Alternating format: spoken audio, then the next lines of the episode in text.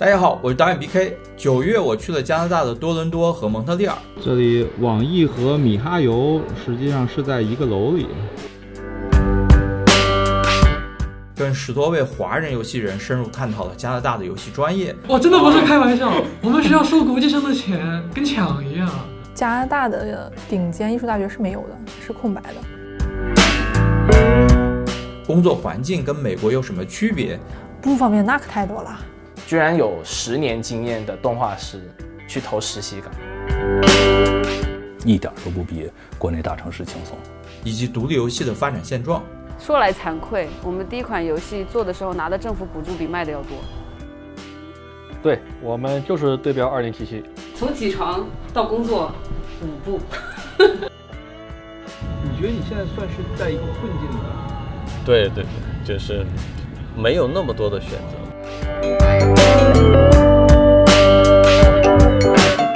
希望能给大家带来一些参考。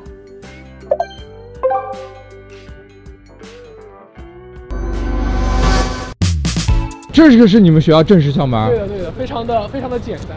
我叫张楚月，是多伦多大四的计算机工程的学生。我叫陈阳，跟他也是一样。我们我们工程系今年一百五十周年，嗯，然后呢，比加拿大的年龄还要大。哇，真的不是开玩笑，我们学校收国际生的钱跟抢一样。我我可以说一个比例吧，就是，呃，本地生和国际生的这个价格比例大概是一比六。这个多伦多大学没有专门的游戏专业是吧？对，是的，是的，这就是一个其中的一个问题。我在这边选的是一个算是，其实有点类似大专吧，就是这边的学院，也就是 college，那其实他给的是一个大专的文凭。这个国内是不认的，但是在这边大专就很好升，而且这边的职业技术培训的水平是非常高的，很多人都是直接大专读完毕业就找到了工作。我是从小就是学艺术的，就是我小的时候是学国画，来了这边之后呢，是冲着想考一个最好的，就是世界顶级的那种艺术大学，但是其实加拿大的顶尖艺术大学是没有的，它是空白的。然后我就是。在很迷茫的时候呢，就搜到了这个学校，就是 Sheridan College。这个学校它的动画是很有名的，也就是说北美是能排名前三的。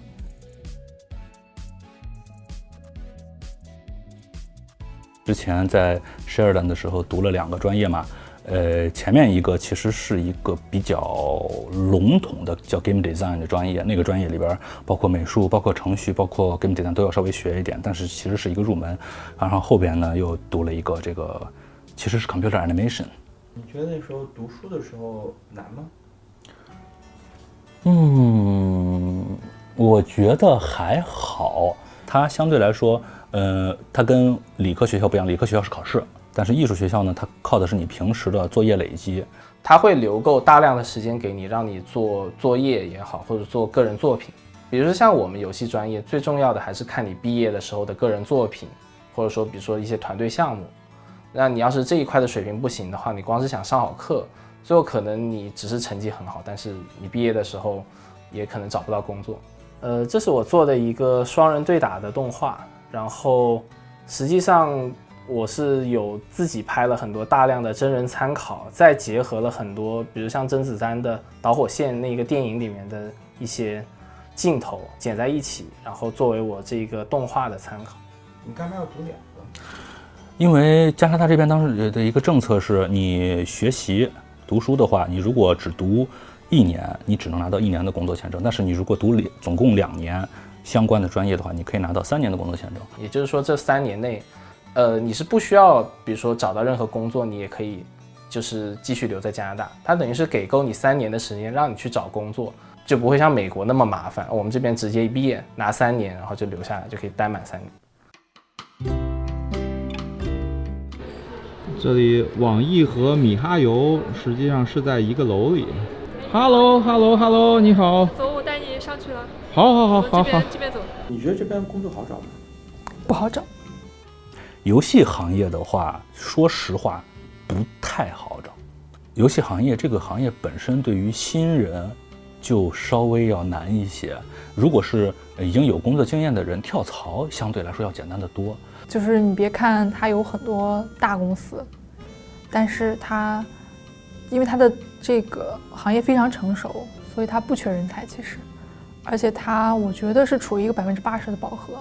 我听到最离谱的一个事情就是，呃，也就是前不久吧，算是也是投就是黎明杀机那个公司 Behavior，居然有十年经验的动画师去投实习岗，这是我听过可能是近期来卷的最吓人的一个案例。然后，但是人家可能因为那边反而因为有十年又来投实习生，就觉得太奇怪了，反而没有要他。但是算是一个现在业界其实状况不是很好的一个一个佐证。哎呀，平时坐这儿是吧？对呀，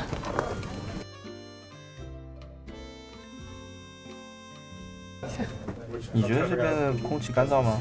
很干燥，非常干燥。很干燥。对我之前在国内是在杭州嘛，嗯一来这边，哇塞，很干燥的。这边是一九年你们建立的是吧？对，网易蒙特利尔这边成立于呃一九年十一月份。OK，啊，这个是指纹的，这个感觉是是这个意思吧？这个是很典型的这个网易红，呃，它的 logo 的特色，然后分布了就是我们现在在呃全球这边的工作室的分布。觉得网易这边工作怎么样？压力大吗？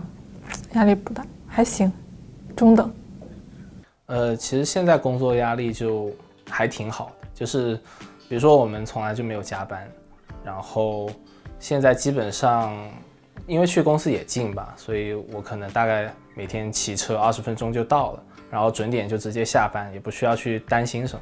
而且我们工作后是完全就不会再去看，比如说公司的各种消息啊什么，就等于工作和生活是完全分开的，也不会有人要求你，就是比如说你下班后还要再去接收消息，也不会。特别是这边还有一点就是，他们是不鼓励加班，就是如果你比如说你偷偷加班，那公司甚至是会不高兴，他可能知道后他是会，对，他可能会要找你谈话。对，因为如果你加班，其他人不加班，那就是你卷别人，这是一件很恶意的事情。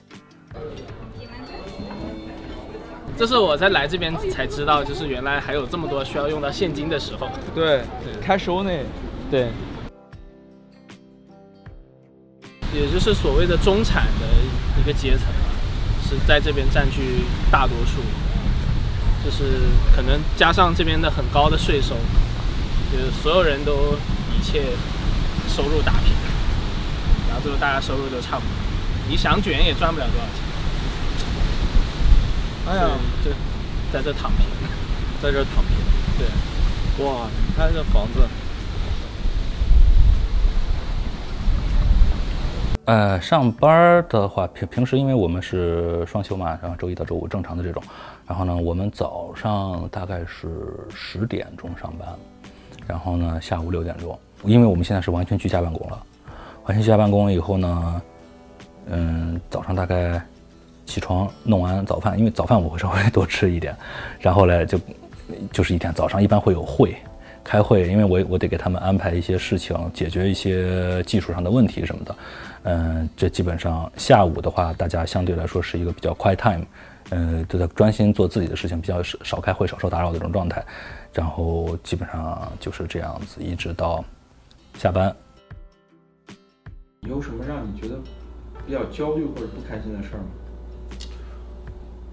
其实倒没太有，整体来讲，我真的觉得还挺满意、挺开心的。嗯、你要真说焦虑什么的话，多赚点钱吧，工资再涨一点吧。你觉得在这儿生活有什么不方便的地方吗？不方便那可太多了，就没有淘宝，还有什么方便？就是公共交通，公共交通跟国内是没法比的。不好有个很大的就是个语言的方面的问题嘛，你这个法语不会也也挺讨厌的，就没有办法。嗯，你有小孩，你要去学校啊什么之类，你要跟老师交流，这个也挺讨厌的。其他可能就是什么医疗方面很慢啊，当然这个只能说，那嗯，希望大家健康，自己健康，这个是最重要，对吧？其实我觉得，就这边和国内的公司比起来，我觉得就相对来说活稍微轻松点。然后呢，赚的钱虽然没有腾讯、网易这么多吧，但是总的来说还可以，只能说。你觉得在这儿生活成本是一个什么样的情况？我觉得可能会跟上海跟北京比肩吧。嗯，可能多伦多更像上海一些，这边可能就稍比多伦多差一点点。尤其是呢，嗯，这两年加拿大这边经济相对来说，比如说房价，尤其是房价的增长是很快的，物价也涨得挺厉害，然后包括之前加息，然后银行利息什么的，导致你像现在买房啊什么的都还挺困难的。一点都不比国内大城市轻松，但是有换了一个什么好处，就是疫情之后，由于说是某些，尤其像我们这个行业吧，对吧？嗯，可以在家工作了，远程办公了。那么有些人呢，他是直接选择跑到周边的一些小城市。那么加拿大的很多小城市，它房价各方面还是相当舒服的。哇，你们这屋子还挺大的。是。这个这个房子的话，大概多少钱租金？呃，这个我是只租了一间房子，所以我那间还比较大，所以是八百五十加元一个月。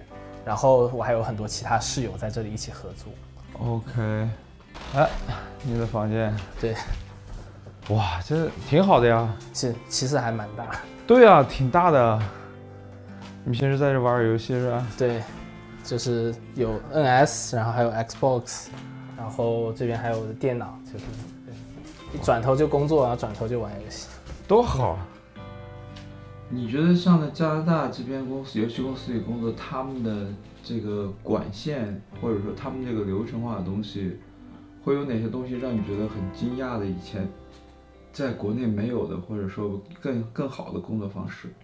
啊，这边其实应该可以这么说吧，就是因为加拿大这边的很多公司，它多年以来一直是做三 A 大作。所以它的很多管线是从可能十几年前、二十年前就开始积累，那这一道东西呢，会不停的在公司内部会有人维护去更新。虽然可能有些东西会显得有些老旧，但是一整套的技术文档也好，全部都是一直保留了下来。所以他们是有一个传承。因为国内其实很多时候，比如说可能之前端游时代，后来变成手游时代，那可能做的东西又很不一样。那所有很多技术上的东西没有办法长期的留存下来，去被后面的人来去继承，所以这边更多的是基于这么多年一直坚持做可能主机游戏所留下来的技术，最后形成了这边所有人的一个可能像一个宝库一样。那是可以看到多伦多那个电视塔是吧？对对对，就是多伦多的地标建筑，市中心就在那。那像这种一上来就已经把很多细节都已经很清楚的这种，它会不会变得没有办法很灵活的修改呢？其实是有这么一个问题，就其实这边很多主流的三 A 游戏公司都有这样的问题，就是有一种所谓祖宗之法不可变的感觉，就是因为比如说可能祖传引擎还有很多祖传的 bug，那你要是一修的话，牵一发动其身，你可能很多功能很多年前写的有问题。那现在改都不好改，就是可能业界常说的所谓史山代码，还有就包括比如说游戏设计上面，那有很多东西可能也是他们所谓行活吧，就驾轻就熟的一套方法论。那你想要在这个基础上去大改很难，这也是为什么可能近些年来说三 A 游戏会有一点缺乏创新，就是因为他们还是希望运用一套他们成熟的东西去小修小改，去做出一部下一步成功的商业游戏。但对于玩家来说的话，那真就只有小修小改，或者是只是换皮而已。所以其实现在的三 A 游戏也有面临这种所谓创新不足的这么一个窘境。以上是在加拿大游戏公司里工作的人，那加拿大的独立游戏环境是怎么样的呢？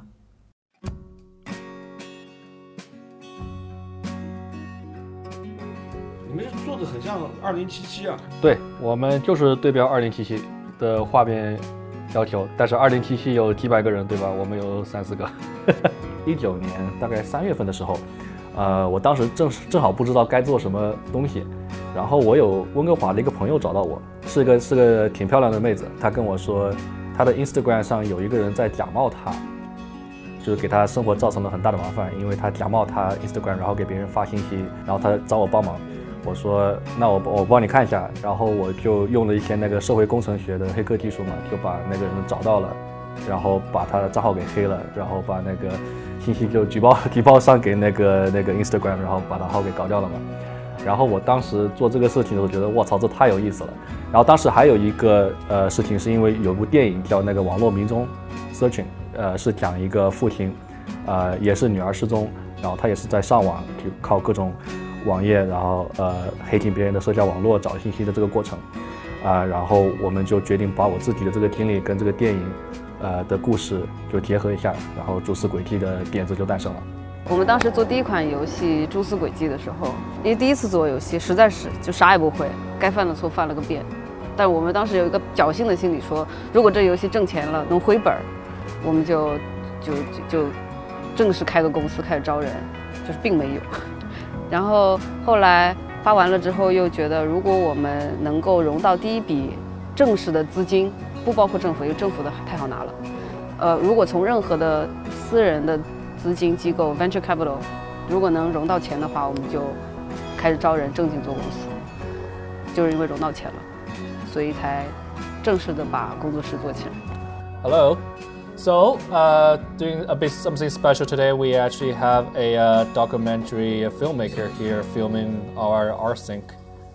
So make that what you will. So uh, we, I don't need you guys to do too much. Just uh, go around and say hi. Okay. Just say hi. Everybody say hi. Hello. Hi. 你觉得多伦多这边招人好招吗？ 多伦多这边，呃，我觉得安省，尤其最近，呃，整个北美因为就是大环境就是股价比较低，各种厂子在裁员的情况下，啊、招人还是很不错的。但是我也，我得说，必须认清事实，这是一个暂时的现象，呃、两三年后你不知道，啊、但总体来说，我们公司并没有是因为那个就是工作地点而受到限制，我们公司是全员居家办公。这是你房间？啊，是的，哎呀，我们来看看。尽力了，就是这样了。这 很好啊。从上班，从起床到工作，五步。啊，你工作间？嗯，挺好的呀。就该有的都有，反正在家办公嘛，就这样。你知道这个狗它叫什么吗？它叫沙拉，它跟我同名儿。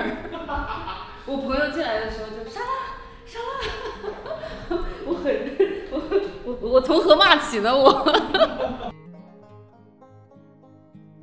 我们在安大略，我们公司登记在多伦多，然后我们没有办公室，但是我们因为登记在多伦多，所以拿很多政府的补助。安省的补贴，我们据我我们有去申请的，然后我们有获得的大概分两部分，一部分是那个科技公司的补助，一部分是游戏公司的补助。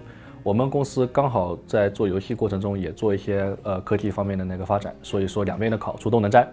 呃，科技公司的补助的话是叫一个叫 SRED 的项目，叫 Shred，这边的叫 Shred，呃，他们能够给程序员的工资提供非常可观的补助，会甚至会达到一半或者更高。然后游戏方面的话，有也有两部分，一部分是类似就是工资呃工资补助，还有就是他们会根据项目呃直接给你钱，因为作为就是安省跟加拿大总体来说还是就是第三产业很丰富的，然后他们也觉得做游戏嘛，就是你那个自然就是污染比较小，对吧？然后制造出来的那个工作岗位质量也非常高，对政府来说是个一本万利的那个呃活动，所以他们愿意给。我们第一款游戏，说来惭愧，我们第一款游戏做的时候拿的政府补助比卖的要多。就是你你想象一下，对于一个没有足够收入的小工作室来讲，有这样的政府支持是可遇不可求的。这边还有啥？那个牛肉拉面其实挺好吃，但他们家只有牛肉拉面不好吃，啊？其他都是很只有牛肉拉面不好吃。不好 OK，其他都是不好吃。可以啊。加拿大其实如果你账做平的话是没有问题的，但是如果你要公司的税可能也相对好一点，但如果个人所得税超过一个具体的那个十万或者是十二万之后，你需要收的税就非常高，百分之四十到五十都有可能。我们当时，呃，谷歌发的股票，他一个季度发，一个季度发，他每次发股票的时候就直接扣掉一半，而且他发工资是指，呃，发之前公司就已经代缴，所以到他的手里也没有你想的那么高。你觉得在加拿大这边做公司的话，有什么好的地方和不好的地方？嗯，好的地方就是这边的人真的，你只要是真正做、真正去做事情的，政府的支持非常呃可观。呃，我之前的老板，他知道我拿了那个风投的那个 offer 以后，他把我炒了，然后转头说你去干，你不干你会后悔，然后他投了五万块。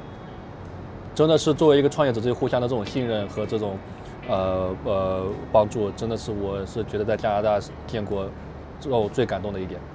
不好的事情也很明显，对吧？就是加拿大这个国家，毕竟人口少，整个国家整个国家人口不如中国一个浙江省多，呃，基本上什么样的呃人才啊跟市场，你想只在加拿大做是非常困难的。还有就是，如果你是在国内创过公司来这边，可能会有很多的不习惯，这个我觉得是肯定的，对吧？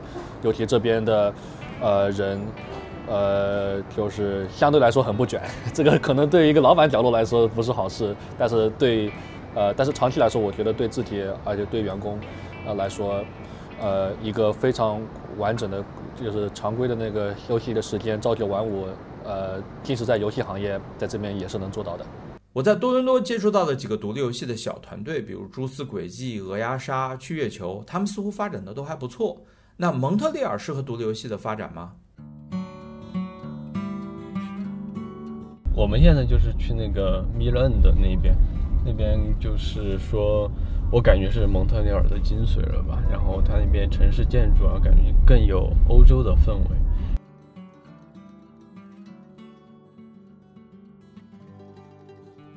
这是条小路是吧？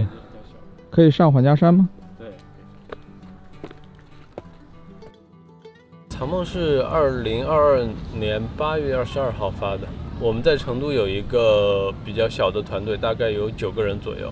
我们其实差不多二零二二年，嗯，四月，嗯，四月之前可能就做的差不多了，后面就一直是优化问题以及和发行商，嗯。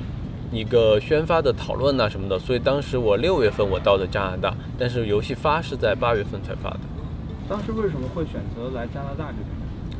其实主要还是因为我之前在法国读书嘛，在语言上会法语，在蒙特利尔这边有一些优势，可以比较呃好的拿到身份，然后我们就决定怎么说，再试一下呃不同的生活，想换一下不同的生活方式。然后蒙特利尔，我觉得是一个嗯游戏行业比较好的地方。然后他又说法语，所以到加拿大我们就选择了蒙特利尔。那你在这边有想过做独立游戏吗？呃，想啊想。这边因为我我觉得做独立游戏还是还是比较这个体验还是挺好的。我本身现在也在和朋友做一些比较小的独立游戏的项目。呃，一一一直在做，只是说这个投入的时间还没有说全职，或者是说大家就聚聚好了一个团队开始做了，只是说有两三个人，就是平时利用一点空空余的时间来做。那你觉得在这边的话，现在是一个什么情况呢？觉得好，跟自己想象中的有没有差异？呃，其实和想象中的，嗯，就整个环境呢，或者整个一些。呃，游戏业我觉得其实差别不大，但是问题是，我对我自己的规划可能有一些失误。我想的是，呃，过来过后尽快的找到一份，嗯，游戏行业的工作吧。但是现在还正在找，以及同时也在做自己的独立游戏的项目。你那你现在压力大吗？呃，现在压力其实还是有的，其实压力一直都存在，只是说。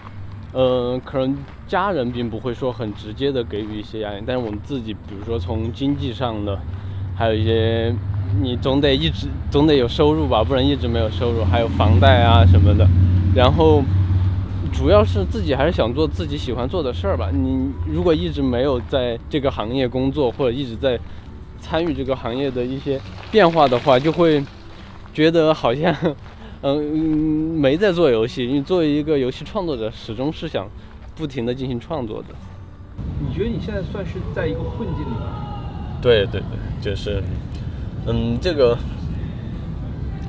感觉是，因为其实是你没有没有那么多的选择，但是但这个选择是我自己设定的，我就我可能也不会想去说尝试其他东西，我就是想做游戏。但是这个有现在又没有说很好的机会，那我只能说把自己能做的做得好一点，做得完善一点。那你现在有什么解决方法吗？现在我是这样的，我就是，嗯，把我之前做的游戏，嗯，把它做一个作品集，然后以及做新的。比如说，我现在想应聘一个关卡设计师，我就会自己做很多的关卡，然后，嗯，把它做成一个完整的作品集，然后给上解释，然后，然后这样我觉得可能会更有帮助一些吧。然后就是准备更多的语言方面的事儿。你觉得这个还需要多长时间做准备？我是我是这样的，我是准备和找工作是在同时进行，嗯，它不是单纯的准备。比如说我上午花一部分时间来看一下有没有工作机会，或者是和这些人聊一下，然后下午做做那个作品集，然后再可能再花点时间来做自己的独立游戏的小项目，大概。但是你说要一个期限，我我不太确定。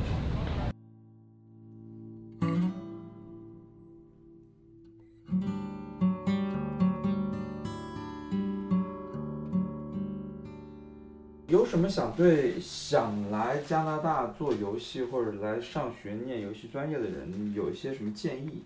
建议就还是因为毕竟来这边生活成本是非常高的，那么在来之前，你一定要先想好自己究竟是想要做什么。我觉得如果是新人的话，不要一门心思就想着说是，比如说我一开始我就要去某一个大企业、大大的游戏公司，像就是因为加拿大那边就大游戏公司也挺多的。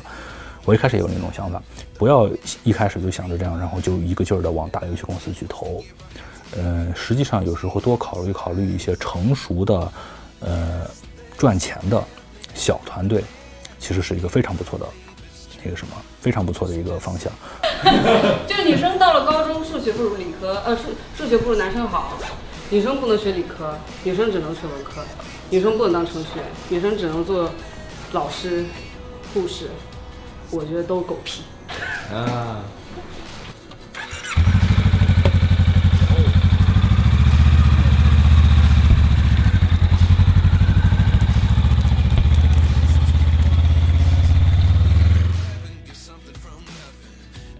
应该说很多年前就开始玩很多，比如说单机游戏，然后那个时候就会开始想着，不仅仅是玩，还是想要真正自己有没有一天能够参与这些单机大作的制作，然后就开始了解背后的那些工作室具体都在哪里，然后就看到其实有很多蒙呃工作室是在蒙特利尔或者像在多伦多这些地方，然后那个时候我在国内一开始是做《昭和美国物语》，后来我就决定。要不干脆我就辞职来这边好好重新从零去学一下，然后看看有没有机会，就因此在学完之后毕业后能够留在加拿大去工作，能够加入我这就是这些，应该算是我一直以来都很向往的工作室，然后能够做这些就是我一直都自己很爱玩的游戏。来加拿大后悔吗？应该说完全不后悔。对我来说算是近几年最成功的一个选择。为什么呢？因为来这边确实是实现了我当年一直想要做到的，基本上可能说所有的事情。你这边有什么想法？啊，我希望网易越办越好。稍等一下啊，就是在这跟前。啊，就这。希望你的享受的漫长还有宁静的战争。就是当时看到这块，我觉得特别的、特别的，就一下子啊！当时我整个人深深的叹了一口气，我说：“这个人 get 到，我作为一个美术人员，这个人 get 到我想表达的东西了。”我们整个团队希望的就是，呃，呈现给玩家一场无尽的、疲惫的、泥泞的，呃，每个人都。充满了热情，但又充满了绝望的一场无限的战争。对，我们希望能够表现出战争的残酷，以及被迫卷入这样一场无尽战争的一种疲惫感。对，这是我们希望表现的一个东西。然后，当时我看到这个 UP 主的这句话，我我我很感动。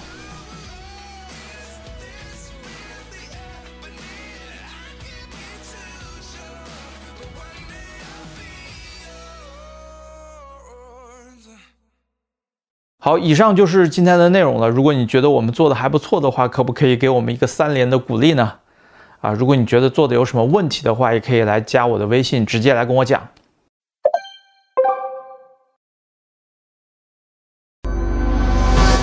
虽然有的时候，就比如说可能评论区或者说弹幕会觉得哈你是做这东西有什么意义啊什么的，但是我还是觉得业内很多人就真正他是愿意接触一些新的知识的人，他都会觉得这些很重要。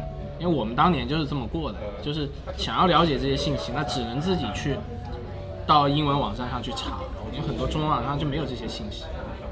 但是到我们这批人其实出来之后，发现加拿大这边其实越来越多的中国人在这边开始工作。那对于将来可能想要来的人来说，要轻松很多，因为真的就有很多人来问我，在加拿大这边留学、学游戏、学动画这些，就是选什么学校、选什么专业，将来就业怎么样，很多人来问我，因为这个就说明其实大家是有这种不管说需求来说是有了解的这种想法。那我其实对我来说就觉得，虽然好像在国外有一种什么所谓中国人不帮中国人这么一种尴尬的状态吧，但是我们这些人还是包括身边很多人都是希望能尽量帮更多的人，就是了解到这边的一个情况。